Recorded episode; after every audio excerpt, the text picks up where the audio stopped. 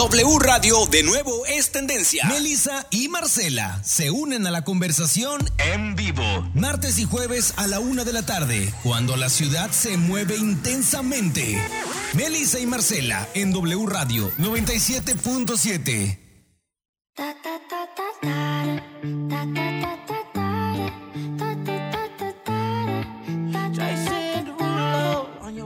Muy buenas tardes, estamos otro martes de programa Melissa y Marcela en W. Hola Marcela, ¿cómo Hola, estás? Ay, bien contenta, la verdad, muy, muy contenta de llegar aquí a la cabina de W Radio, siento así como una paz. Ay, ¿verdad? Se sí, relaja es, uno, se relaja. sí, es- sí, así es, muy contenta porque tenemos a un gran invitado. Ay, ¿verdad que Grandes sí? Y tema muy, invitados. grandes invitados y tema muy importante este, a tratar hoy aquí en el programa. Y pues vamos a darle de una vez la bienvenida, ¿qué te parece? Claro que sí. Pues mira, tenemos aquí al doctor Armando Díaz de León, director médico de eh, diagnóstico, Laboratorios Diagnóstico México Americano.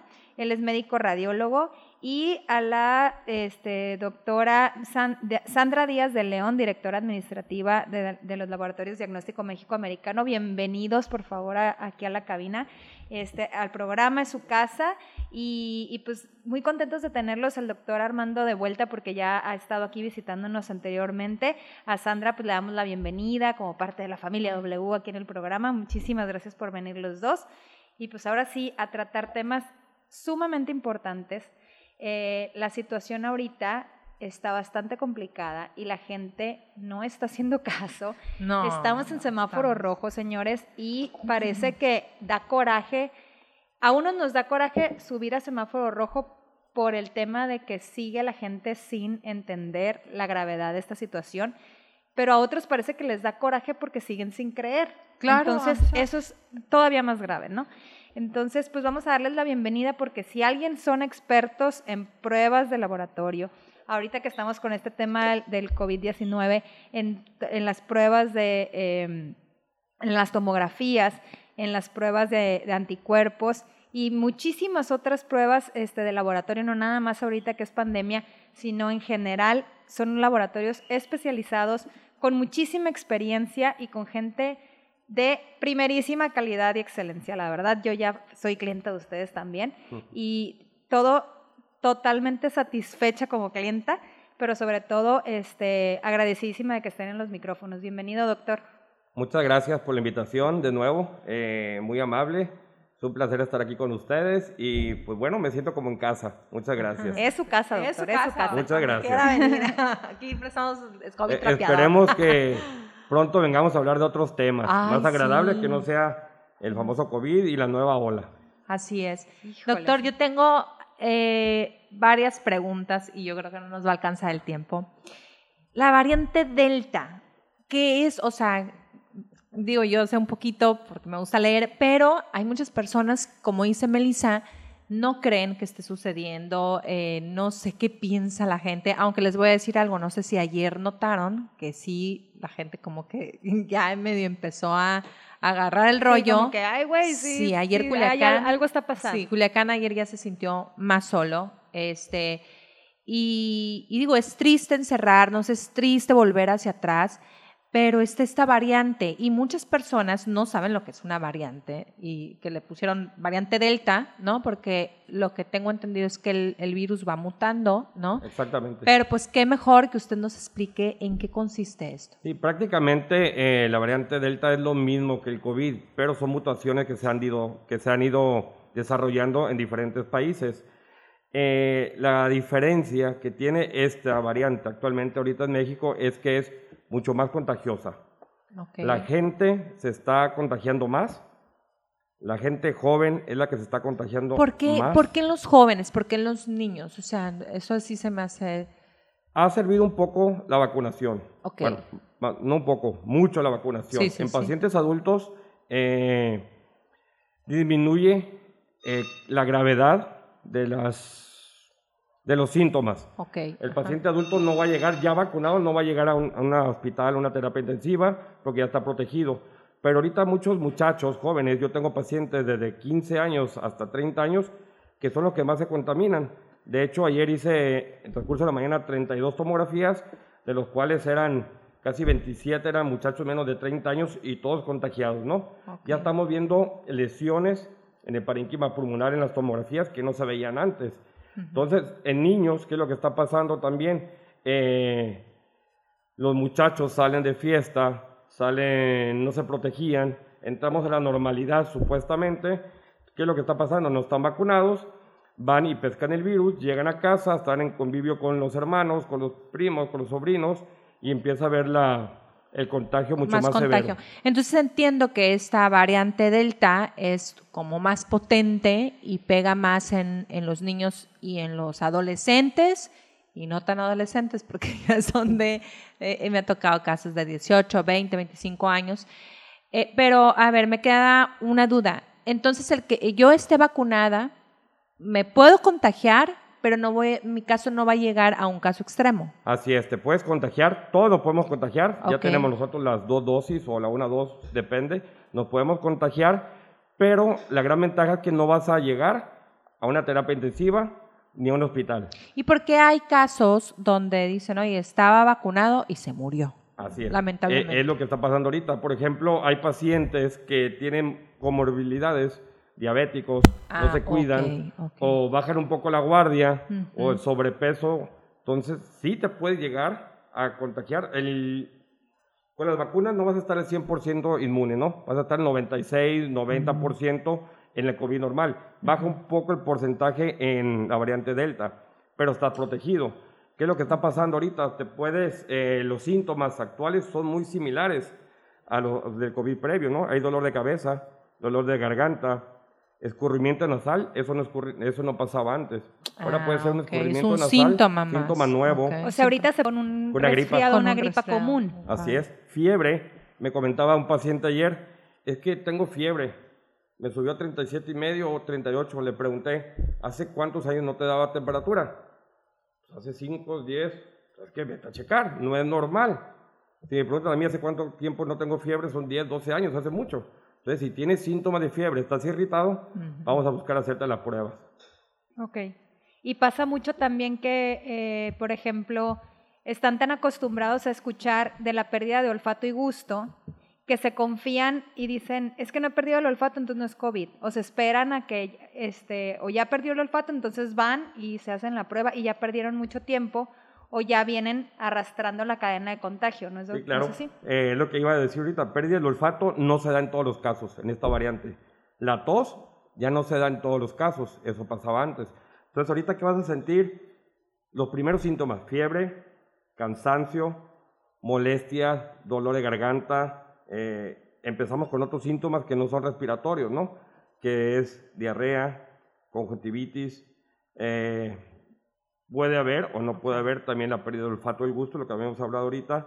Hay erupciones cutáneas, eh, puede haber hasta ronchitas. Irritación, irritación ronchitas, sarpullido. Y sobre todo mucho dolor. Dolor, el primer síntoma es Dolor, dolor, de cuerpo. dolor de cuerpo y dolor de garganta, ¿no? Ah, ok. Dolor Ok. de garganta, ese es el primer síntoma, ¿no?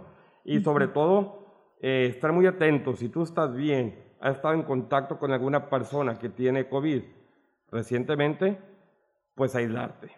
Claro. Si yo estoy en mi casa y mi hija salió contaminada con COVID, yo me tengo que aislar también. Sí, o sea, no basta con que me hago la prueba, salí negativo, entonces yo sigo haciendo mi vida normal y que se aísle el enfermo en casa. Así es, Sino porque más... toda- todos en casa se tienen que seguir Así es, aislando. porque si tú eres, tienes la vacuna, eres asintomático, pero traes el virus, lo vas a estar, eh, Expar- Ex- eh, eh, sí, eh, sí, lo vas a ¿no? estar exponiendo. así es, ex- exponencialmente. Exponencialmente. Sí, qué triste. Y, lo más lamentable y penoso, ayer me decía una amiga, bueno, Culiacán, Sinaloa tiene que estar siempre en la nota roja.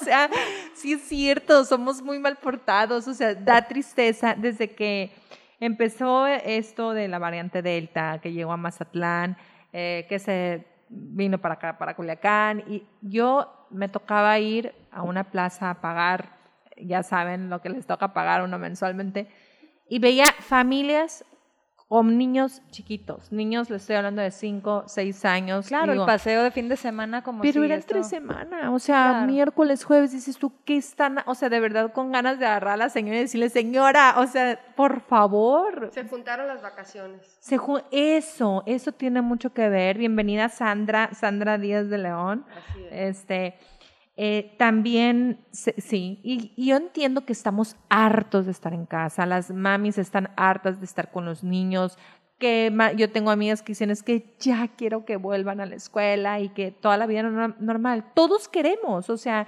todos queremos que vuelva a la normalidad como vivíamos antes, pero lamentable noticia, no va, no va a ser igual. O sea, lo que sí es, es una nueva normalidad y es una nueva forma de vivir, pero ahorita nos toca seguirnos cuidando, si no esto nunca va a terminar. O sea, yo eh, veo en Y otros... vacunarse. Y vacunarse, eso también nos estaba comentando ahorita el Te van a doctor. preguntar, ¿qué vacuna me ¿Qué pongo? vacuna? no- ¿Cuál me recomiendas? La que tengas disponible en ese momento. Así en debe donde de estés. ser. y nos hemos cansado de decirlo porque la gente está totalmente escéptica al, al tema de la vacunación en cuanto a tercos en que tenga que ser de un laboratorio específico, cuando ahorita lo que necesitamos es estar protegidos todos. Todos. O sea, el otro día estábamos platicando, perdón, Marcela y yo, y este, y por ejemplo tú, yo ahorita, yo tengo un niño de cinco años y le toca la, la vacuna que le vaya tocando, ¿no? O sea, en el, en el caso de, los niños en edades de que tienen que estar cumpliendo sus palomitas de, de vacunas en la cartilla, ¿no? Entonces tú dices, oye, le toca la- el refuerzo de la este, polio.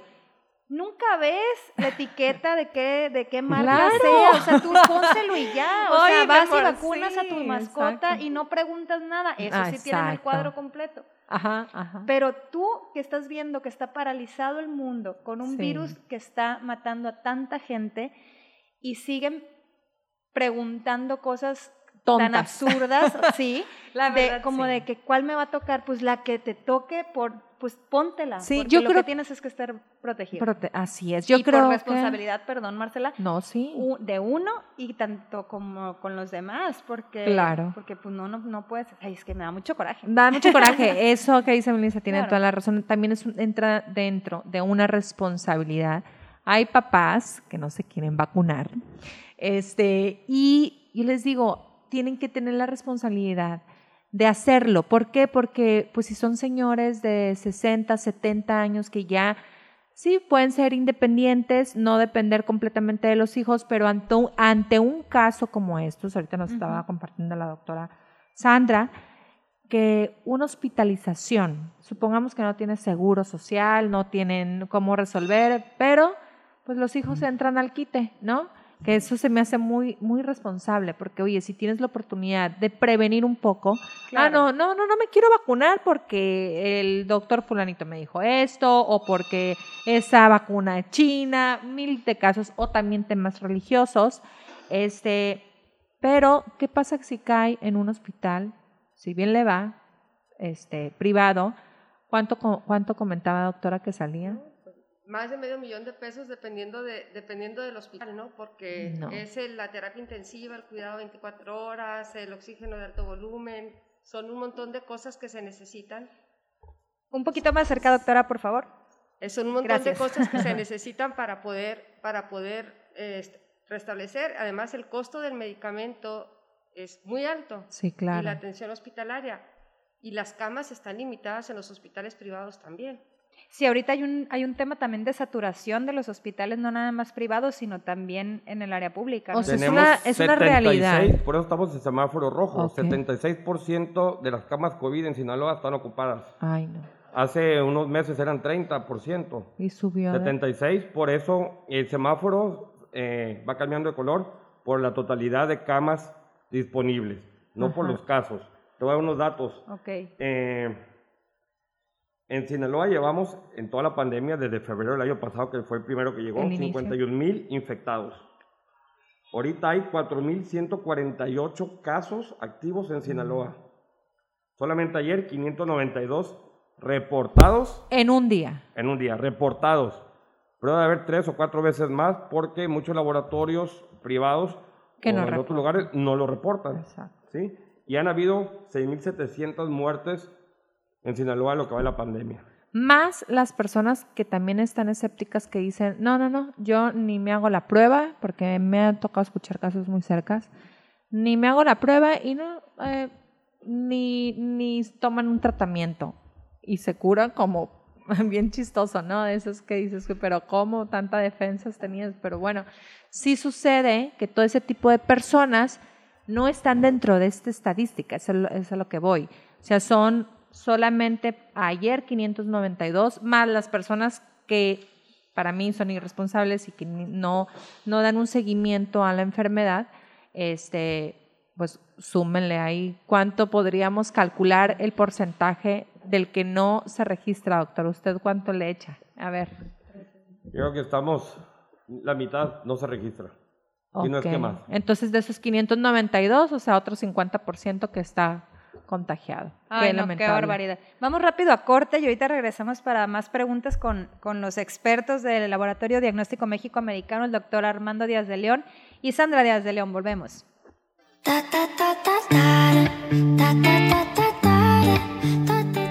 Y regresamos después de este corte y estamos aquí interesadísimos en ahora sí tocar eh, el, tema a fondo sobre las diferentes pruebas que existen para detección de COVID-19 y la diferencia entre ellas para que la gente le quede todavía más claro, porque aunque nos hemos cansado de repetir en diferentes tipos de medios de comunicación, este, la diferencia entre ellas, todavía hay muchas dudas, doctor. Este, ¿Cuál es la prueba infalible de COVID-19?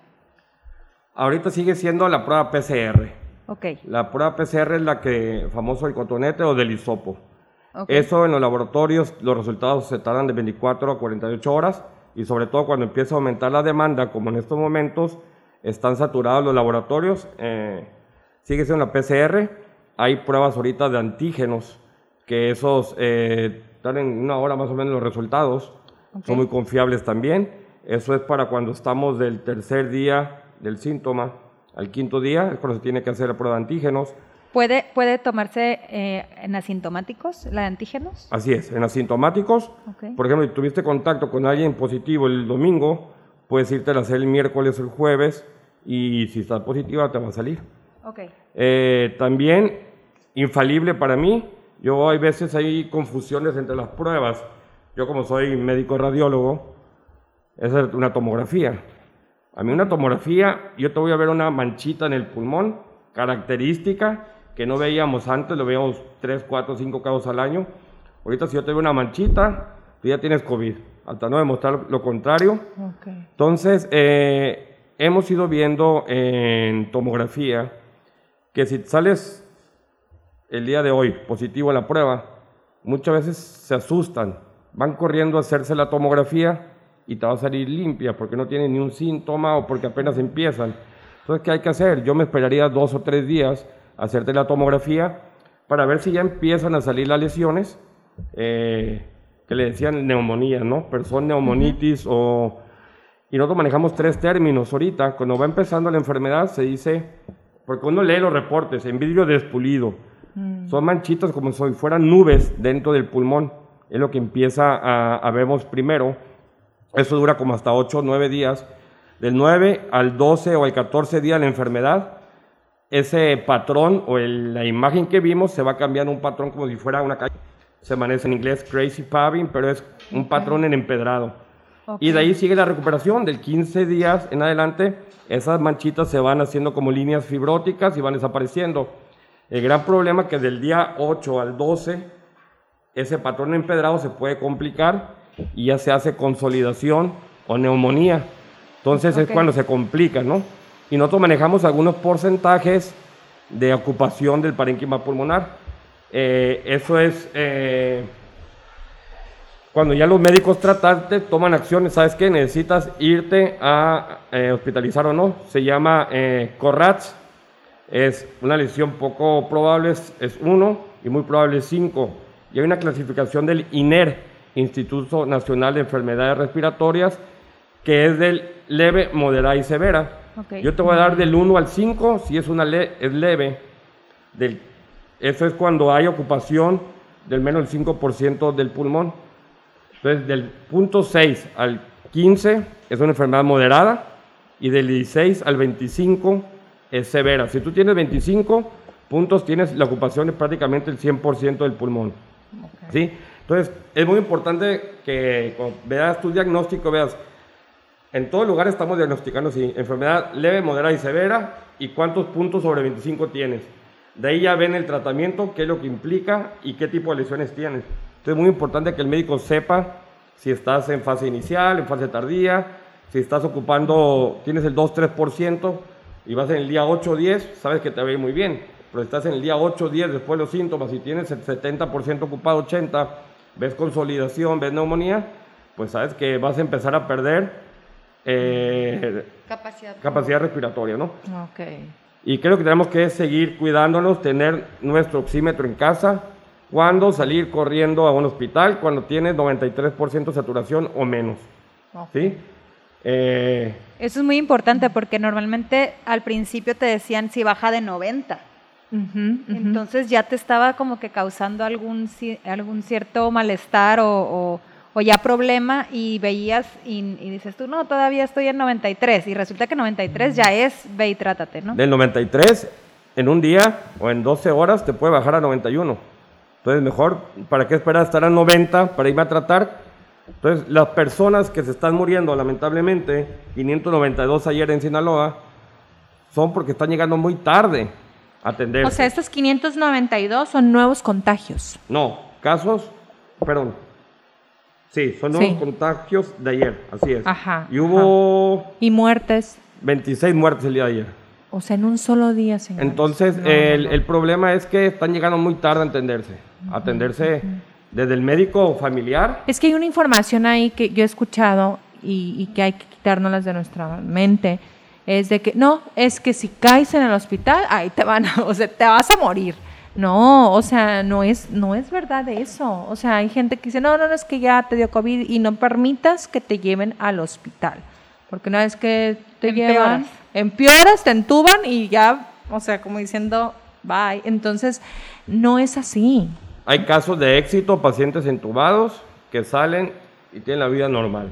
Sí se complican, claro que sí, pero hay que evitar llegar a eso. Ya lo repetimos, vacúnate, aíslate, lávate las manos, no salgas a fiestas, no estés en lugares cerrados. Claro. ¿Qué más? A tus hijos, hacerlos entender qué es la realidad, qué es lo que está pasando ahorita. En Culiacán, haz de cuenta que somos expertos, ya dijiste. ¿Qué pasa en. Culiacán? Siempre estamos en rojo, ¿no? Entonces, ¿qué es lo que está pasando? Pues nos liberamos, soltamos a los muchachos y es un contagiadero por todos lados, ¿no? Sí, pensamos que ellos. Los tipos de prueba, doctor, este, rápida que, últimamente han salido, ajá, que son como las pruebas de embarazo, te las son caseros, son pruebas caseras. ¿Qué tan eficaces son, doctora Sandra? Pues mira, las pruebas, las pruebas rápidas, caseras, eh, podrían ser eficaces si está el, cuadro es muy claro, pero no es lo más adecuado. Lo más adecuado es que vayas, acudas al laboratorio, un, un laboratorio de calidad, que te haga una prueba para que te corrobore, porque si no tomaste bien la muestra, si te equivocaste, no lo pusiste donde sea y se te pintó la rayita, pues es como si estuvieras embarazada, ¿no? Pero no es una Pero, prueba de embarazo. Exacto. Entonces, lo más, lo, lo mejor es ir a un laboratorio de prestigio, Certificado, certificado, que te haga una prueba. Y qué mejor que diagnóstico México-americano, ¿no? Así es. Este, ¿Qué pruebas? eh, los costos, es importante también. Hay personas que no, hacen, no se hacen los estudios porque dicen, no, no, no, es- a mi comadre le cobraron un dineral. O sea, pues señores, es tu salud y hay que decir lo que cuestan los estudios, es importante. Porque eso sí, pagamos otras cuentas tan grandes en restaurantes, en fiestas, en ropa y, des- y, y no sé, ¿cuánto Claro. cuesta una prueba, doctora? Una prueba de antígeno o de anticuerpos cuestan 750 pesos con O nosotros. sea, no- eso no es caro, señor, estamos hablando de salud. Y una prueba PCR cuesta 2 mil pesos. Ok, ok. Las tomografías, Las tomografías tenemos, eh, tenemos precio en CD y precio con radiografías. En CD cuesta 1.800 pesos y con radiografías cuesta 6.999. Pero si el paciente ya fue nuestro cliente, ya ten- 3.900. 2000. 2.999. ¿Quién da más? ¿Quién da más? 2699. Así es. Eh, sí, sí, sí. Ok. Tenemos muchos pacientes que no, han, que no han tenido solamente un COVID. Ok. Han tenido dos COVID O y sea, hasta su- tres es COVID. tercer- segun- o sea, ¿hay tercer contagio? Eso no sabía. Así es, si hay pacientes que han ido varias veces a la clínica, yo tengo un paciente que tiene nueve tomografías. Yo lo regaño porque Dios es conocido santo. mío, ya no vengas, pero se y se sí, cambia no, de no nombre. caer en eso, claro. Entonces están en, en el, en el ánimo de que están infectados. En nuestra empresa tenemos un precio especial de 1.300 Ok. pesos aproximadamente, las subsecuentes. La primera te cuesta Ah, ok. 1.800, 1.900 y la otra aproximadamente eh, en 1.300 pesos subsecuentes. Ah, Y todas las demás. ¿Qué es lo importante de acudir con nosotros? En ejemplo, tenemos un sistema especial, se llama Synapse. ¿Qué es lo que hace? Ahí se guarda tu estudio por 7 años. Ah. Tú vas hoy a hacerte la prueba y si te vas en 10 días, 15 días, yo tengo la prueba, la tomografía previa y la puedo comparar tu evolución. Ah, ok. Si yo veo una manchita ahorita y te hiciste hace un año con nosotros, veo la tomografía previa y voy a ver, esta ya la tenía, esto no la tenía. Y esto nos sirve tanto para tomografías, mastografías. Muchas veces vas a hacerte una mastografía, ay, no traje la previa, pero yo en mi sistema la Claro. tengo guardada del año pasado. Ah, ok. Y, Y puedo ver si hay cambios o no hay cambios. O sea, eso En- es un expediente. Un plus. Sí, sí, es un plus porque en muchos lugares te mandan el estudio Claro. por WhatsApp y anda rondando. Y en el WhatsApp tú no puedes amplificar, mover ventanas eh, de las imágenes. Entonces aquí lo ideal es que te entreguen el estudio en placas, en disco y aparte todos los estudios se van vía digital Ok. al paciente, Ajá. le pedimos su correo y a su médico tratante. Esto es muy importante porque cuando tú vas a consulta con tu médico, el médico ya vio tu estudio digitalmente en un visor especial donde él puede mover ventanas, amplificar, medir lesiones. ¿sí? Entonces eh, es, es un plus que tenemos que no en todos lugares lo tienen. eh, hay lugares baratos, eh, sin decir nombres, pero te mandan el estudio en disco, pero en, en- en- en- por WhatsApp. Por WhatsApp y Sí, punto, y claro. punto. Sí. Entonces, me llegan infinidad, eh, o conocidos, hey, me le hice por allá, o mi primo en Culiacán, en Mazatlán, en WhatsApp. Entonces, no es lo mismo, ¿no? Tienes que valorar las cosas con detenimiento y sobre todo en estos casos de que puede ser de vida o muerte, ¿no? Que digas que no tienes nada y al final sí tienes afección por COVID o otra patología, un microcáncer en mama o en tomografía de abdomen, de hacemos las resonancias magnéticas. Yo puedo ver si tienes una lesión en columna lumbar del año pasado, una hernia de disco, y vienes hoy y veo, mira, ya la tenías, o mira, aumentó, por eso te duele. Entonces podemos comparar estudios previos con, con- con los estudios actuales, ¿no? Hay mucha afección también ahorita en, en niños, quería mencionar eso, ¿no? Niños menores de un año hemos tenido casos Menores de un año. de un año. Se llama eh, PIMS en inglés, ¿no? Síndrome de inflamatorio multisistémico en pediátrico. Entonces hay inflamación de todos los órganos, de hígado, de vaso, páncreas, riñones y claro que hay afección eh, pulmonar como neumonía. O sea, casos de COVID en niños. En niños. me- o sea, recién nacidos prácticamente. ¿Y cómo te das cuenta? Pues normalmente los niños le da faringitis, moquito, le da tosecita, pero cuando dejan de comer se comportan... Cuando tú ves la- algo sí, diferente, ah. no te tardes, ve con tu pediatra, ¿no? Ok. Eh, el hospital pediátrico Dicen que está, está sa- saturado. saturado. Qué triste. El ISSSTE, el Seguro Social está saturado, instituciones privadas saturadas. Entonces, eh, en estos momentos no hay que dejar de, de estar pendiente de los niños, sobre todo menores de edad, Y que no te pueden decir siento o qué tengo o me duelen los ojos o algo, o tengo malestar general. Lo vas a ver irritado y lo vas a ver con que está falta de apetito, ¿no? Y de ánimos, empieza decaimiento, entonces hay que ir. Esos son los síntomas principales. Así es, en niños pequeños, en ¿no? Y muchos niños. Tengo pacientes de 6 años, de 8 años, 13 años, con afección, Ay, no. 50% de pulmón. Señores, Hace rato vi uno de 9 años, 50% de pulmón afectado. Dios. Una Ay, niña caray. sana, sana.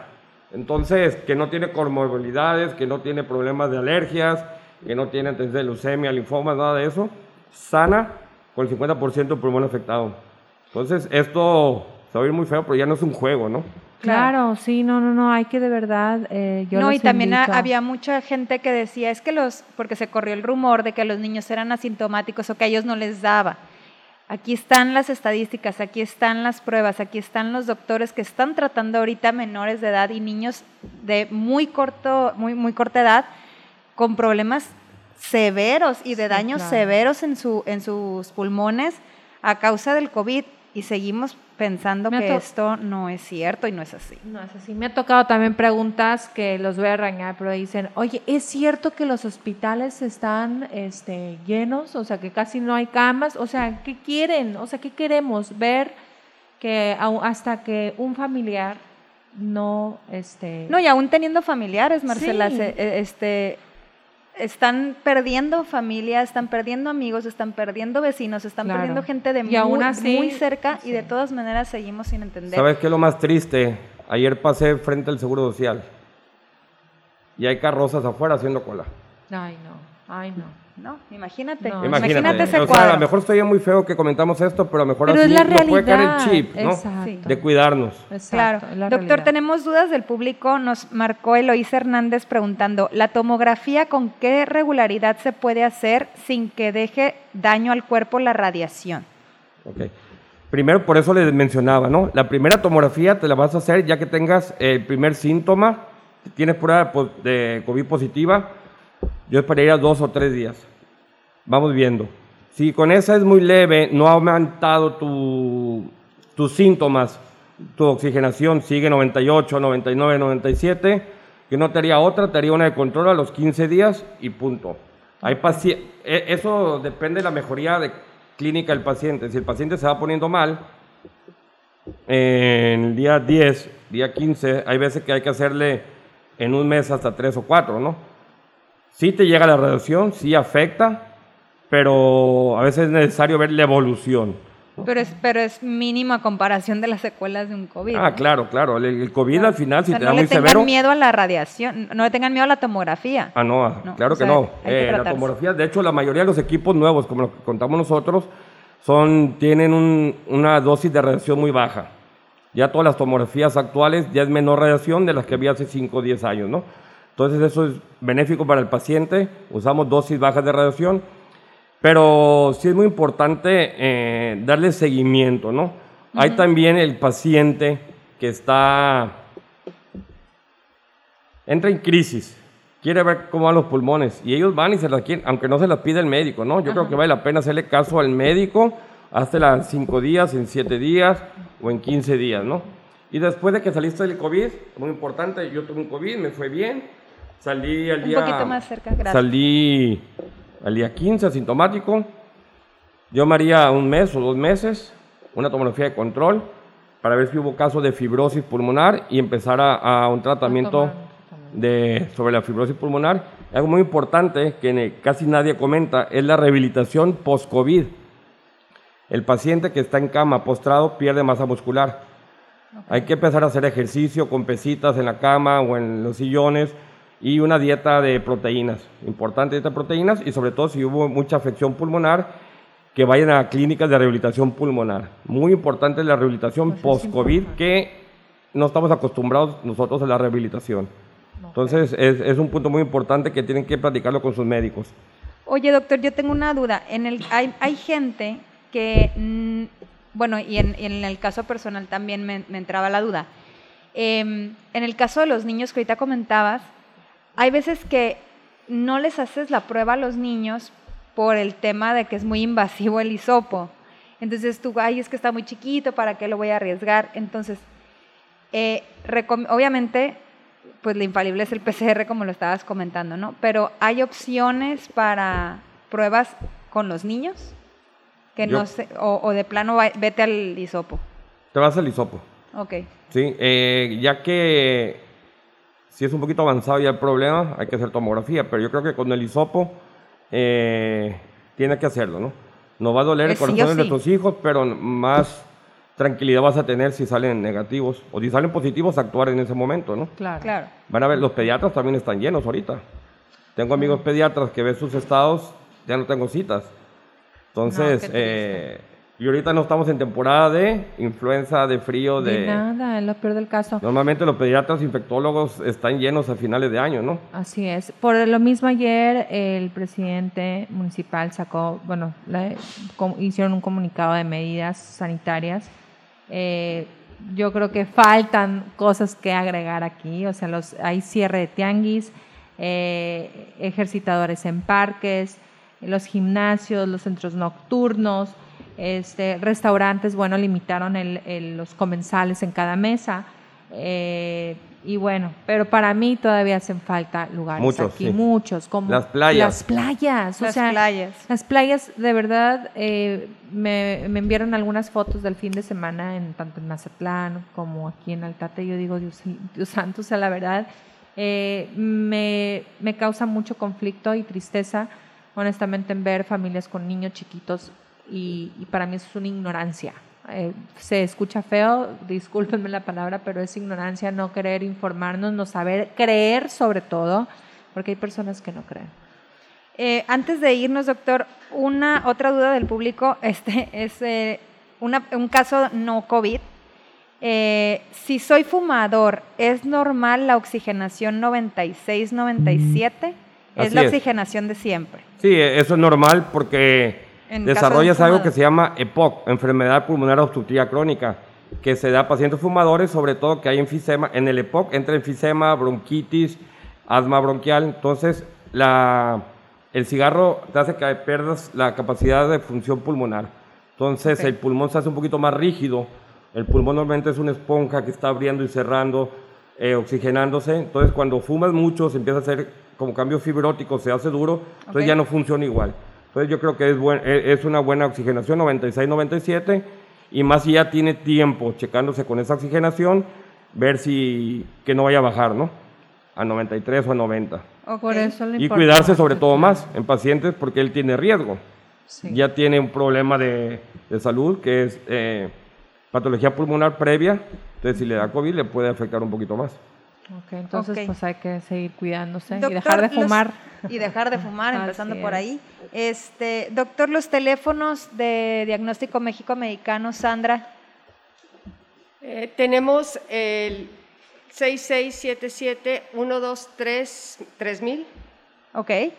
y el... ¿Y dónde están ubicados? Ah, no, continúa, perdón. Tenemos otro número de contacto, 6677-126550 y con terminación 40. Estamos ubicados en Riva Palacio, 675 Sur, casi esquina con Constitución, frente al edificio nuevo del Hospital Pediátrico. A un costado, más bien, ¿no? Sí, enfrente. Bueno, sí, porque Sí, a es un el acceso costado, pero todavía no se ha abierto. La entrada principal de urgencia del nuevo hospital pediátrico va a estar en, por, por la arriba Constitución. Ah, ok, por Constitución. Entonces ok, ahí estamos situados. Eh, tenemos un muy buen estacionamiento. ok. Algo muy importante, eh, a veces vas a lugares baratos, pero haces cola. No sanitizan, pasa paciente uno tras otro. Acá tenemos amplias medidas de sanitización Claro. con luz ultravioleta, con cámaras de ozono. Entre cada paciente se ponen eh, unos papeles, eh, unos rollos higiénicos que se van tirando cada uno. Se limpian, la, sobre- en este caso, tomografías con sales cuaternarias y eh, las mesas. Claro. Es muy importante, ¿no? Por 100, 200, 300 pesos diferencia Vale la pena. Vale la, la pena. calidad es la calidad. de estacionamiento, Así calidad de es. estudio, interpretación. eh, vale la pena. Y la lo verdad. mejor que, que mencionaste, doctora, es que voy a tener un expediente contigo de ocho años, Así es. ¿sí? Este, para un seguimiento de mi enfermedad, no nada más Y COVID. no nada más COVID, sino de cualquier cosa que te, que te vayas a hacer tus estudios, ahí tienen ya tu expediente y tu historial, que eso es muy importante y que no todo el mundo lo ofrece. Yo creo que yo no lo había escuchado en personal. Sandra, Armando, muchísimas gracias por habernos acompañado. Interesantísimo el programa del día de hoy. Tema muy importante. Gente, tienen que seguir tomando medidas, precauciones y por favor no salgan, quédense en casa si no necesitan hacerlo. Y nos escuchamos el próximo jueves en punto de la una aquí en Melissa y Marcela. Si Dios quiere, el jueves. Y si te perdiste este programa, apenas vas sintonizando la radio, escúchanos en tu plataforma digital favorita. Ya es- en un momento la subimos. Muchas gracias, nos vemos el jueves.